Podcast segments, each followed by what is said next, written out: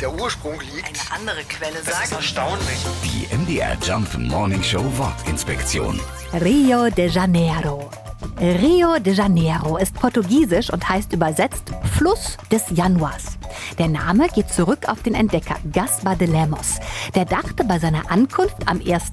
Januar 1502, bei dieser wunderschönen Bucht muss es sich um die Mündung eines gigantischen Flusses handeln und benannte den Ort kurzerhand in Fluss des Januars. Hm, Aber Pustekuchen, große Flüsse münden dort weit und breit nicht ins Meer. Rio hätte also eigentlich Bucht des Januars heißen müssen. Baia de Janeiro. Klingt auch schön. Heute ist Rio natürlich Heimat des größten Karnevals der Welt, der in Rio selbst übrigens nicht unumstritten ist.